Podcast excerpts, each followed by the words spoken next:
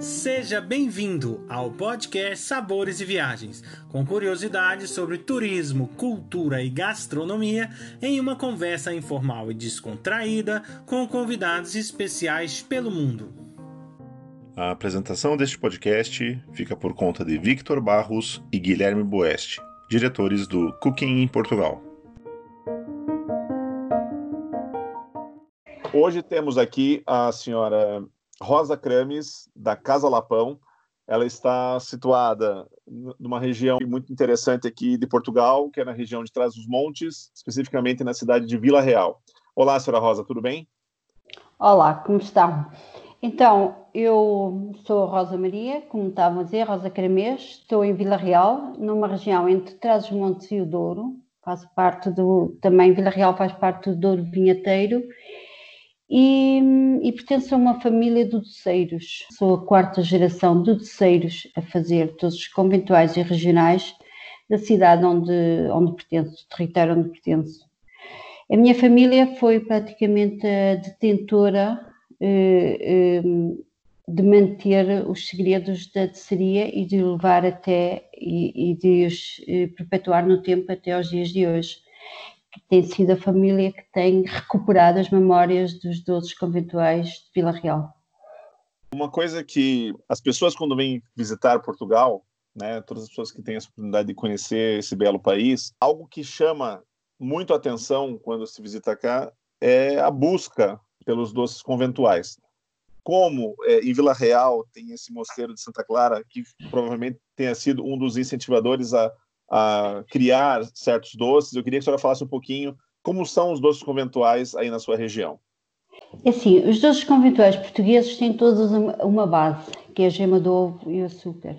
Depois da vinda do, no século XVI do açúcar para Portugal, vindo do Brasil, eh, mudou completamente a doçaria portuguesa, mas foram os mosteiros e os conventos, e muito ligada às mulheres, os conventos de Santa Clara, Portugal, eu estou a falar de Portugal, que também haverá os conventos de Santa Clara no resto da Europa, mas os doces, uh, o que, que, o que mudou realmente a maneira de trabalhar os doces foi, foi então os doces com, uh, dos conventos de Santa Clara. Como eu tinha dito, a vinda do excesso, a vinda do açúcar, uh, e como o açúcar era um, um bem muito caro e como é que os, que os conventos tiveram acesso a eles, muitas vezes por dotes. Estamos a falar de conventos de mulheres, estamos a falar de conventos onde as mulheres eram muitas vezes reencaminhadas e obrigadas a ficar por algum motivo, e então acabaram elas por ser as detentoras de, deste enorme património que a doçaria portuguesa. Todos os conventos transformaram e fizeram doces diferentes. O nosso acabou também por, fer, por fazer uh, cinco doces completamente diferentes, até da região, até de Portugal. Porquê? Tem na mesma base da gema do ovo e do açúcar, mas como estamos na região da amêndoa, acabaram por acrescentar amêndoa no, no seu recheio. Mas os doces, e quem conhecer um bocado da doçaria de Vila Real, que, que eu vou enumerar os doces conventuais que nós temos, que são os, os o pastel de, de toucinho ou a escrista de galo. Foi uma das sete maravilhas doces de Portugal do ano passado, teve esse, esse grande feito, foi ser considerado uma das sete maravilhas. Temos a tigelinha de laranja, temos o pudim de amêndoa e temos alguns doces também feitos com hóstia. Nós, e, e, é aqui que eu, que eu, vejo a grande diferença, que ainda hoje os conventos trabalham, os conventos não, os dois conventuais são muito à base da hóstia, estamos a falar de conventos, estamos a falar de hóstias, tudo que haveria em conventos, não é? Mas Vila Real acaba por, de alguma forma, sair desse padrão e, e acaba por inventar uns doces que são através de uma massa muito mais grosseira, ao nível do olhar, mas depois ao nível do palato acaba por lhe dar ali uma, uma,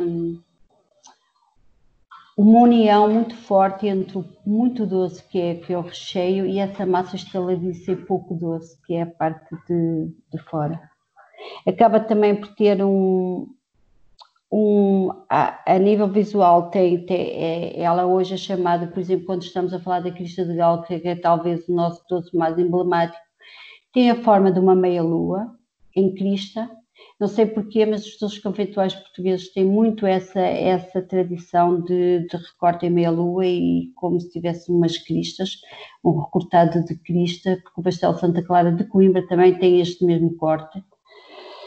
E pronto, e acabamos, hoje até aos dias de hoje, nós, nós temos mantido esses quatro doces, que é o pastel, e o pastel Santa Clara, a crista, a tigelinha de laranja e o pudim. Falha-nos aqui um bocado aquele doce que eu vinha falando, que todos, quase todos os doces os conventos tiveram, que são doces à base de, da, da hóstia e da gema de ovo.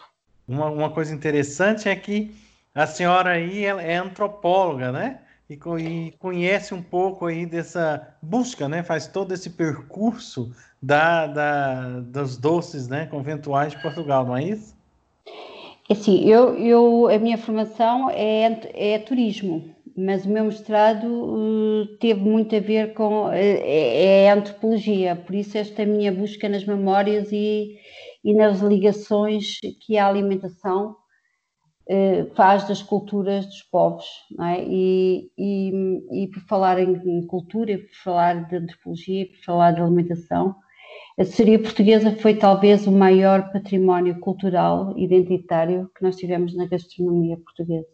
É, realmente, esse trabalho que a senhora faz de, de manter ainda essas tradições é muito importante para que se valorize né, a cultura e, e a origem desses doces em Portugal, né? É assim, eu quando abro a minha casa ao turismo em 2016, hum, abri com uma, uh, numa perspectiva sempre de preservar. E como estava a dizer e muito bem, uh, a maior parte das casas de seria conventual não existem. Aquelas que, aquelas mesmo de raiz, como a minha, que tem quatro gerações, acabam, acabam por fechar.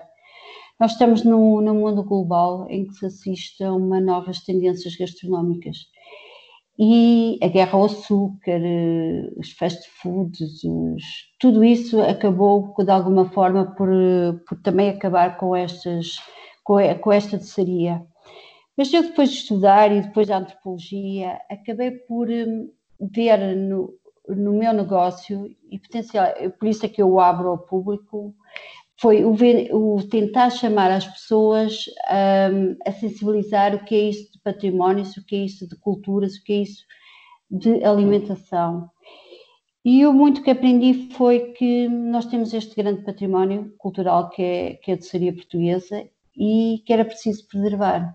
Mas é muito custo que eu uh, faço isto. Não é? Eu só trabalho com produtores locais, eu sou uma empresa completamente artesanal, por isso, em, números globais como é hoje, que é tudo tão industrial, eu ainda traba a trabalhar só com o produtor local. Eu conheço qualquer produtor meu, desde o produtor da amêndoa, que vende centenas de quilos de amêndoa, mas que eu faça questão que seja daqui de Trás-os-Montes ou do Douro, eu, por exemplo, para fazer os pitos de Santa Luzia, eu tenho um agricultor local a cultivar para mim 4 mil quilos de abóbora por ano, em que eu faço questão de conhecer o senhor e ver com ele, quando ele, porque ele tem, também faz questão que eu vá lá ao campo ver as abóboras dele, e há esta ligação muito grande ao território e às pessoas, mas, mas não chega só eu fazer isso. Por isso é que eu tive esta necessidade de abrir, esta necessidade de divulgar, esta e como também o mundo, se de um lado é tão global, tão industrial, há também já um lado muito grande que, se, que está a olhar outra vez para o local, para os territórios, para a agricultura, para o slow, e para esta onda de tão slow, ainda de fazer devagar, ainda de fazer à espera de, das novas colheitas, dos, novos, de, dos ritmos antigos. E é nesta perspectiva que eu, que eu com esta abertura ao público, e para já tenho que vos dar os parabéns, porque foram uma empresa que teve essa sensibilidade de olhar para a cultura da alimentação e ver que aqui havia um potencial grande para, para dar a conhecer. E muito obrigada por fazerem isso em Portugal, não é? Na, na nossa região. Pronto, são sabores, são, é tudo, é cheiros, é isso tudo. Uma, da, uma do, das atividades do Cook em Portugal é levar né, o, o, pessoal lá na, na Casa Lapão, onde eles abrem o espaço para mostrar como se faz e fazerem juntos ali, né, alguns desses doces, inclusive esse que foi, foi citado, que é as cristas de galo, e tem um, um, um outro bastante peculiar, né, que é o Pitos de Santa Luzia, que tem alguma ligação aí com sexualidade e fertilidade. Se você pudesse falar para nós um pouquinho, que eu fui só conhecer lá, né? Essa é história é verdade. foi muito bem explicada. É verdade. Eu levo isso para todos os lugares que eu vou.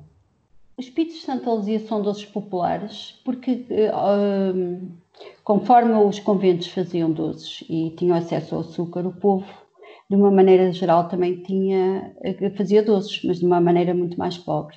Então vamos todos, vamos ver muitas vezes os nossos doces regionais e esses, esses populares que eu estou a falar agora, que são muitas vezes ligados a festas de romaria. São onde algum santo ou alguma algum alguma igreja se junta para para premiar um santo e então daí faz uma festa, as festas de Romaria. Este doce é o Pito de Santa Luzia. Pito tem a ver com o lado feminino da mulher e está ligado então às festas de Romaria de Santa Luzia. Então, no dia 13 de dezembro, numa, numa região aqui de Vila Real, na, na zona de Vila Real, numa aldeiazinha, havia, foi erguida uma capela em honra de Santa Luzia. Então fazia-se uma grande festa no dia 13 de dezembro. No dia 13 de dezembro, ainda hoje se cumpre a tradição, que é a mulher, no dia 13 de dezembro, oferece o pito doce ao marido. E ele, depois, no dia 2 de fevereiro, acaba por lhe oferecer então a gancha de São Brás. A gancha também é um doce popular e está ligado às festas de São Brás. São Brás que é, é, um santo que tem um cajado e a nossa gancha é em forma de uma bengala, tem muito a ver com o falo masculino. Mas em Portugal vamos encontrar um bocadinho destas histórias mais maledicentes ou mais ligadas à sexualidade, aos cultos de fertilidade, há quem os ligue também aos cultos de fertilidade de, dos antigos uh, cultos celtas, que têm, que têm exatamente isso a ver, que e porque talvez não havia muita maneira de, na altura, se exprimir quanto se gostava de alguém, então foi através de, da linguagem da doçaria que também isto foi feito. É muito interessante ver que já em Amarante, aqui muito perto de Vila Real, temos o São Gonçalo, vamos encontrar o, o Sardão e a Passarinha em Guimarães, e todos isso com conexões de sexualidade, que é muito engraçado ver que a alimentação também fala dessa forma. Ah, mas somos apaixonados por isso e a gente sente também no vosso discurso a paixão que você tem por todo esse toda essa história, né? Toda a história aí de Portugal como um todo, porque essa parte dos doces fazem parte da história, né? E é, esse é. de qualidade, então, em saber onde né, ir atrás dos produtores, isso é a verdadeira qualidade da e que não é por não é à toa, né? Que tá aí hoje esse um dos conceituados aí das sete maravilhas, né? É é um dos doces da senhora. E qual foi a sensação que a senhora teve aí em, nesse nesse prêmio tão interessante, né? Que é as Sete Maravilhas. Aí. As Sete Maravilhas de Portugal foi, foi uma sensação ótima de reconhecimento de um grande esforço que eu tenho feito ao longo destes últimos dez anos de conseguir manter ainda as coisas conforme eu as recebi do meu pai Ganhamos também, somos também, há dois anos para cá, ganhamos o selo de Portugal, também somos um dos selos de Portugal, da doçaria. Por isso acaba por, todo este discurso que eu tenho vindo a fazer muito devagar, eh, como hoje que vocês me estão pedindo, e muitas vezes é o meu discurso, quem conhece, quem visita a minha fábrica, é o mesmo, mesmo discurso, acabou por ter estes efeitos de reconhecimento desta Câmara, deste meu trabalho, da Câmara, com que, da Câmara de Vila Real, e não só, acabei por também, vocês acabam um bocadinho de levar pelo, também pelo mundo. E sabe que o povo brasileiro, eu, eu acho um povo fantástico, não é por vocês serem, serem brasileiros, mas é, mas é realmente, porque vocês têm uma sensibilidade já muito mais, muito mais adiantada que nós em relação às coisas. Eu conheço muitos antropólogos que me visitam, por acaso, aqui recomendados pela universidade, onde eu também estou a tirar o curso, e eles acham fascinante este, este, este meu lado. Eu tenho uma grande antropóloga que eu tenho falado muito, que é a Renata Menes, que é brasileira, que muito tem falado sobre alimentação no Brasil. E uma das pessoas que mais me tem incentivado a este meu lado, foi uma das pessoas que mais me, mais me fez as pontas e me ligou àquilo que eu era e àquilo que eu sou.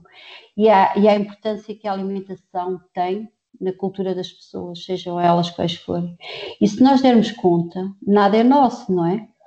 Porque hum, é isso que eu, que eu aprendi na antropologia, uma coisa muito fantástica, que é, que, que é nada é nosso, tudo é global.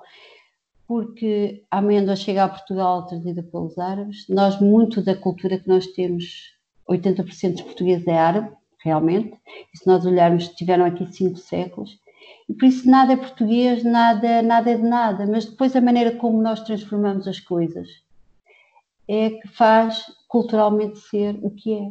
Por isso é que a cultura da doçaria portuguesa e da doçaria conventual, que é aquela que eu que acho que é que há a maior riqueza, é tão nossa, porque foi a maneira como nós, toda a gente trabalha com gema de ovo e toda a gente trabalha com açúcar, mas aquela maneira peculiar com que nós fizemos a gema do ovo é fantástica.